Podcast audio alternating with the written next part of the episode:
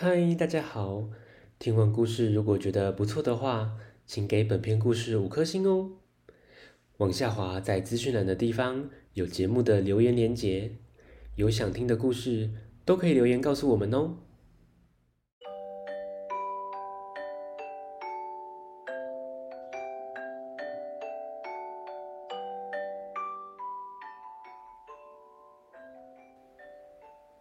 来来来，听故事！欢迎收听大肚鱼说故事。大肚鱼要分享的绘本是《台风来了》，作者宫月小子，由佩云翻译，青林国际出版。一听到台风来了。大肚鱼印象最深刻的就是台风来了，可能会停水停电，所以要准备蜡烛、手电筒、泡面、面包、矿泉水。最高兴的是，如果台风只是路过台湾，那就可以放一天快乐的台风假，不用上学上课。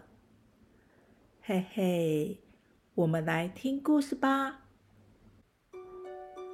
今天是星期五，明天要跟家人去海边玩水。但是刚刚午休时，老师突然宣布台风要来了，大家赶快收拾书包，今天提早放学。哼，台风真讨厌！我从好久好久以前。就开始期待的要去海边玩，游泳圈、大草帽早就准备好了。眼看着天空渐渐乌云密布，风越来越大，唉，爸爸和妈妈马上展开防台准备，他们把门窗关紧，还把盆栽全搬进屋内。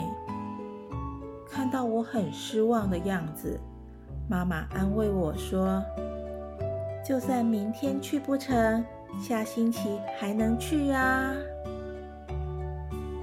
我不要下星期，我想要明天去嘛。听到下雨的声音，我看了看窗外，台风真的来了，雨。滴滴答答，使尽力气的敲打着屋顶。哎，好像有什么东西被风吹着滚走了。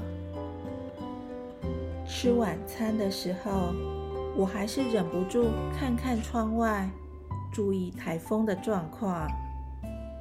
嗯，好可怕的声音啊！赶快躲到棉被里面去，盖上棉被。雨滴的声响稍微小了一点，妈妈帮我拉上窗帘，要我早点睡觉。睡觉前，我想了一些事。嗯，台风前进的速度到底有多快呢？要是有机器可以赶走台风就好了。哎，有了！我可以搭乘飞船，用巨大的螺旋桨制造比台风还要强的风。出发，从漆黑的云朵空隙前进。我爬到船杆上当瞭望员。到了瞭望台上，遇到了大块乌云，什么也看不到。